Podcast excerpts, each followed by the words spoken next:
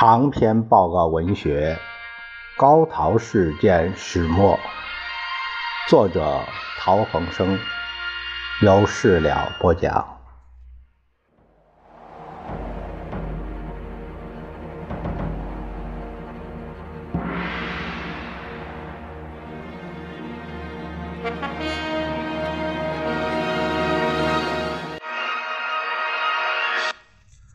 第十章：伟大的母亲和坚强的姐姐。父亲及我们全家七人分三批自上海脱险。除了杜月笙先生向重庆请示获准，万墨林先生亲自策划及带了弟兄们出动保护，曾资生师兄舍命。自香港潜回上海担任联络及陪我们赴港，以及长辈亲戚们的配合之外，母亲凭着她的机智与决断，在整个脱逃事件中扮演了极为关键的角色。如果没有母亲，这全家的精神支柱，即使再周密的计划与万全的行动，恐怕也不一定能克服那危机四伏、烧录破绽即功亏一篑的环境。试想当年，若不是母亲决定命令我们一群子女终止学业，跟着他破釜沉舟去了上海，如何能减低汪组织众人对父亲的猜疑、猜忌、怀疑呢？让他搬离那众目睽睽、行动受制的愚园路呢？若不是他在父亲最沮丧无助的签约前夕，假造父亲病相，不动声色的密商潜逃办法以及外出办理证照，且决定不顾自身安危留沪殿后，父亲如何能无后顾之忧，放心离开呢？若不是他的勇敢与机智，主动赴汪府求见，他如何能在汪世夫面前坦然应对？尤其顺利骗过那精明难缠的陈璧君，而获准尽速赴港呢？若不是他的坚强与冷静，如何舍得丢下此后生死难卜的三个大孩子，带着两个小的，忍痛从容登船而去呢？先母万氏惠冰如啊，这是介绍他的母亲啊，名字叫冰如，是湖北耕读世家出身的传统妇女。虽然没有上过正式学堂，在家中除公操家务。四目针线以外，利用空闲熟读诗书。嫁入陶家之后，一辈子养儿育女、洗衣烧饭。不论父亲是穷途落魄或身居高位，他永远是布衣粗食、朴实无华，数十年如一日。因此。与父亲时相往来的朋友们，很多都不知道，那坐在院角小板凳上搓板前挥汗洗衣的妇人，就是当年镇静勇敢、临危不惧的陶夫人。其实，帮助父亲脱离上海这件事，只不过是母亲一生中。太多次为父亲解脱困境其中的一件而已。父亲一生耿介，儿女们勤恳简朴，母亲的贤惠正直是维持家庭荣誉与尊严的最大力量。我们后人与敏感众多救命恩人的大恩大德之余，无时感望敬爱的母亲。一生无怨无悔，默默的为我们所做的一切。母亲精于诗词，每遇大事往往出口成章。她留下的蕴叹、怀旧、悲时感事的诗词不下数百篇。这些文字是他给我们的传家之宝。父亲对母亲更是无比的尊敬与疼惜。下面是父亲从沦陷的香港。辗转回归重庆后，于一九四二年给秦勋杰多封家信中，述述他对母亲依赖感佩的几段肺腑之言。秦勋啊，前面略了一些啊。前沦陷时，随时有被捕之危险；后与乳母分手时，未知在途中能生还内地与否，故相约硬着心肠，无论谁死谁生，不相顾念。余患脑病，有恐其发。故与与乳母皆竭力设法使我之一心不受刺激，而免求安定。以此故无感慨，乃至于无感想，孑然一身，超越生死荣辱、贵贱贫富之外，其痛苦之于极点者，绝为乳母。乳母之痛苦。更无说处，亦无人了解。现今带领顽童一群，居于举目无亲之地。那个时候应该是住在桂林，真无告诉也。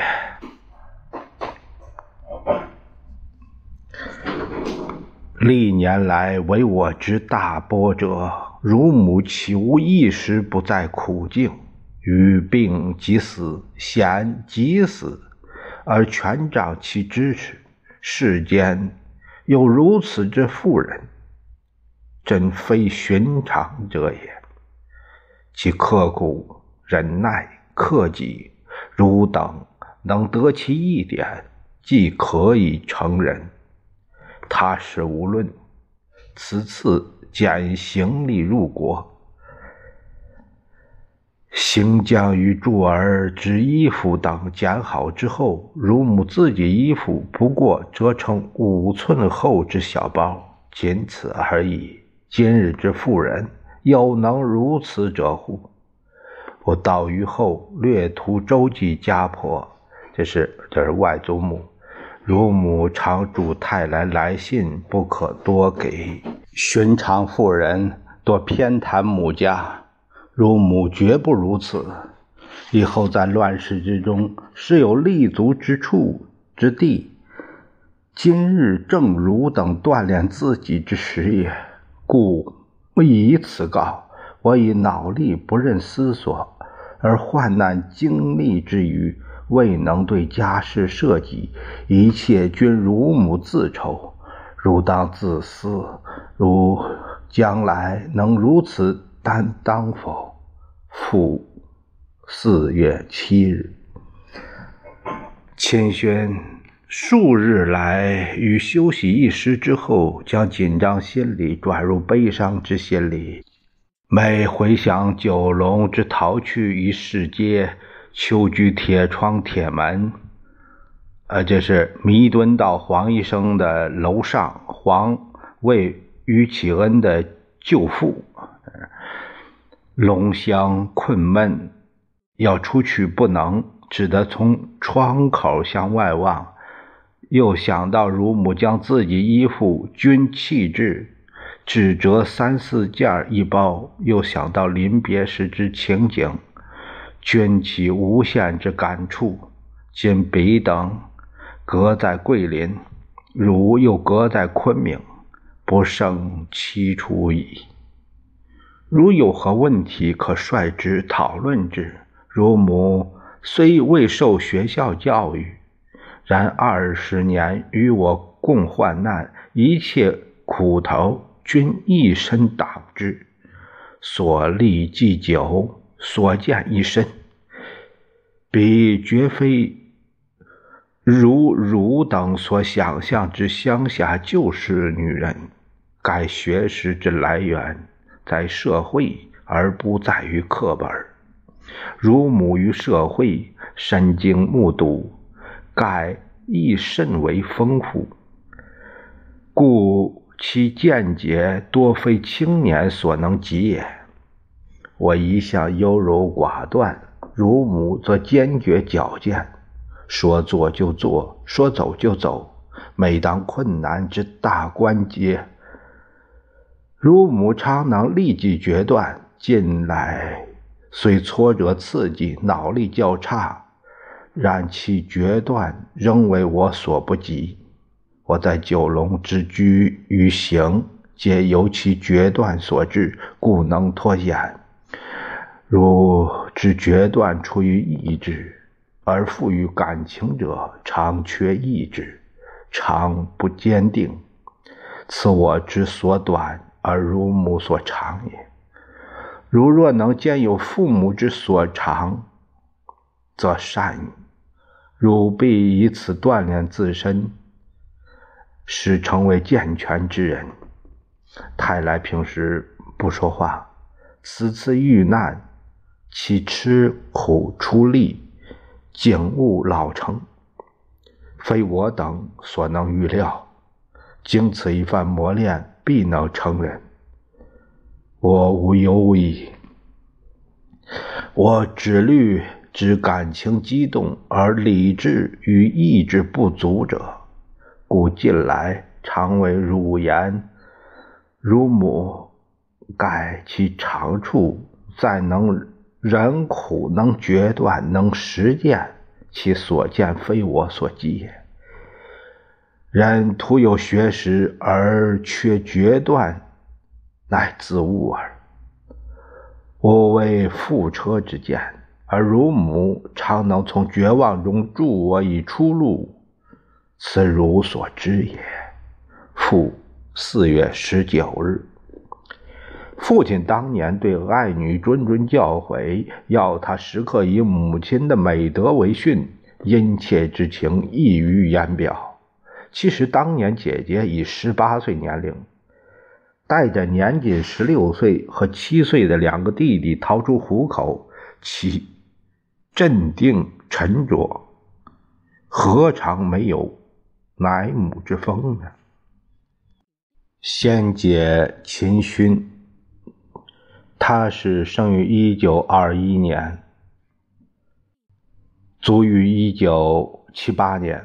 啊，就是他母亲是七五年去世的。啊，他母亲生于一九零二年。呃，他是一九二一年七月六日出生。一九四零年逃离上海后，入香港陪道女中。一九四一年高中二年级时，以同学学历考取昆明西南联合大学中文系。一九四二年转。重庆沙坪坝中央大学外文系，得以周末和寒暑假间回家晨昏定型。一九四五年夏毕业，抗战胜利，服务于重庆中国农民银行。不久赴上海服务于行政院善后救济总署。一九四六年与中大。同班同学，上海美国新闻处英文翻译沈苏如结婚。姐夫沈苏如于1947年夏改任上海新闻社记者，旋被赴南京采访政治新闻，住报社之城左营宿舍，与我们所住新街口田基营寓所密尔，就就是很近。选长子。呃，沈宁生，父亲和母亲初得含饴弄孙之乐，姐姐与姐夫亦常侍左右。此一年多温馨之家庭生活，为全家难得的美好时光。一九四八年底，父母带了我们六兄弟去台湾，由于种种客观因素，姐姐决意。随姐夫留大陆，从此两岸隔绝，姐姐永无忆为慈母惜前之日了。一九四九年，国民党政权退居台湾后，姐姐先在上海职工学校任教职，后随姐夫调北京，在中华全国总工会国际部任编译工作。一九五七年，因直言。蛊惑被诬为右派分子，幸经部门主管陆向贤等力保，仍留单位工作。不下放劳动，也不降工资。其后又至三年困难时期。全家老小七口每日数米而食，那那米啊都在查着吃饭。嗯，姐姐在沉重的精神压力和繁重的工作负担下，侍奉婆母，相夫教子。无论如何艰难困苦，始终无怨无悔，永不气馁，从不绝望。一九六六年又逢文革浩劫，姐姐被批斗折磨，因患风湿类性关节炎。未及时治疗，以致双腿胀管。一九七二年被迫提前退休。苏如姐夫服务于外文出版社、中国建设杂志社等单位，文革期间多次被诬斗，遭关押下放。此时二子女先后赴内蒙、陕北昌平县农村插队。姐夫在五七干校劳动时。姐姐以残疾之身孤单独处，以罕见的坚强意志和伟大爱心支持姐夫和子女在逆境中求生存。而在此期间，因思念父母驻地之情，乃无时获矣。一九七五年九月二日，母亲在台北病逝。九月十八日，姐姐收到中央统战部送来的九月七日台北报纸的讣文。悲伤莫名，他立即给父亲写信哀痛悼念。这是台北家人收到他的最后一封信。父亲大人，今天突然获悉母亲大人九月二日下午两点半病逝台北，我和苏如感到万分震惊和悲痛。母亲的一生是劳累的一生，痛苦的一生。他老人家几十年来勤俭持家，辛辛苦苦，把我们七个姐弟抚养成人。在我童年时候，他克服种种困难，使一家人摆脱贫病、焦迫和危险。抗日战争时期，他携带一群子女。在日寇的刺刀和轰炸下逃难，几乎跑遍了半个中国。在您遭受危难的关键时刻，他老人家不止一次冒着全家人的生命危险把您拯救出来。这些惊涛骇浪将他这样的一个救世贤妻良母锻炼的十分刚毅勇敢。但却自然的毁坏了他的身体健康。四十岁以后，不断的忍受各种疾病的痛苦折磨。现在他老人家永远安息了，人间的痛苦不能再折磨他了。然而，直到临终还怀念故乡，可见二十几年来旅居异乡，他心却一直是和故乡亲人们连在一起的。我是他唯一的亲生女儿，从小得到他老人家疼爱。这些年来，我一直希望有朝一日他老人家回故乡，同家婆、伯娘、四干、五舅、六舅在一起度过一个愉快的晚年。但是这个愿望已经不能实现了，母亲已经。随伯娘死干，于是长辞了。甚至在他病中，我都没能侍奉他老人家几天，尽尽我的孝心。为此，我确实万分愧恨。只有期望他老人家在九泉之下宽恕我的这一罪大不孝。秦勋。女，哀伤。一九七五年九月十八日。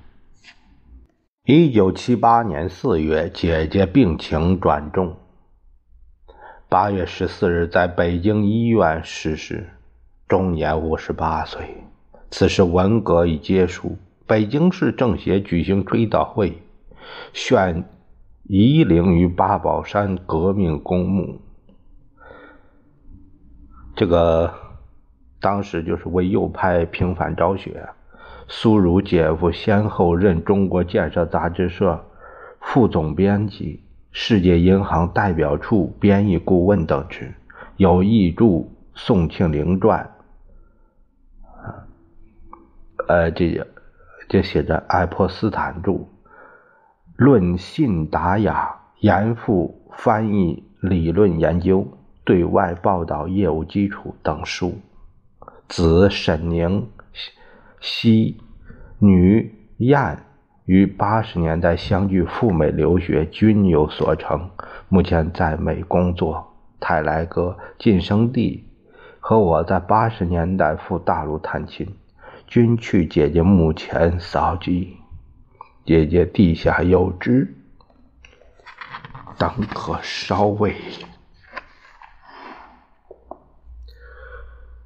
一九七五年八月三十一日，母亲在台北中心诊所病危，于。病榻上口授遗言，交代十四项事情，由父亲亲笔记下，其中包括两项对父亲最为放心不下的事：第一是牺牲近年来常念诸葛武侯临终一句话：“勿使身死之日，家无余财。”他既无财产留给儿孙，又一身是债，指望他。不把债务系累后人，就算是对住儿孙了。一是西圣本是办报刊、开小书店出身，如今又办识货月刊出版社。他用房屋抵押借款做资本，书刊所得做不出利息来。他不愿舍弃本行，月刊也不可停刊。房屋卖了还债之外，还为识货保持一笔资金，继续办下去，还要晋升继续协助下去。牺牲有了寄托，也许再活几年，把他正在写的书写完，与我地下相会。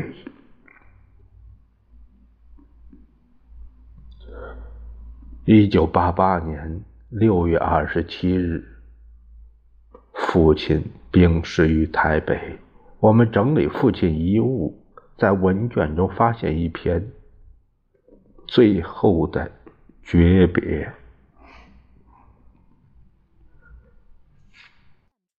六十五年，也就是一九七六年九月二十一日。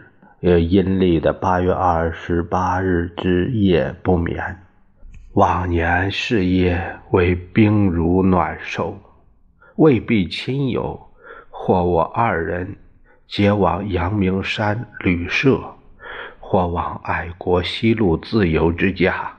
有一年往新竹，又有一年往台中。最近四五年，兵如病苦甚。我既辞去中央委员，又自中央日报退休，无复可避受者。兵如受臣，儿辈为不知寿堂，则怒斥，或自出门而去，至儿辈寻求归来，兵如只为我设寿堂，不允为己设也。并如逝世周年祭后，明寿纪念终至，今夕我独自徘徊异乡下，回忆去年八月三十一日、九月一日两夜情景，不禁泪下。八月三十一日之夜。中心诊所病室内病榻上，冰如夜半勉力病起，使我握起手，冰如时已发气力发言，只轻声说：“怎么办？怎么办？其意若曰：“我要去，如何？你又如何？”我不敢哭，是病者伤心，忍泪吞声，欲问话，更不忍出口。九月一日夜十二时，我起为冰炉换毛巾，又就睡。至三时，我忽然惊醒，见护士二人未换床单换好即去，而冰如其未醒。冰如几次住医院，从不喜打红灯。护护士最后住院之最后数日，病我亦不肯叫起。是夜十二时，我未换毛巾。冰如未醒，三时仍未醒，如何护士二人进房未换床单至今思之。去年九月一日夜，即二日晨三时，病如是矣。至二日下午二时三十四分，方停止呼吸。及脉搏耳。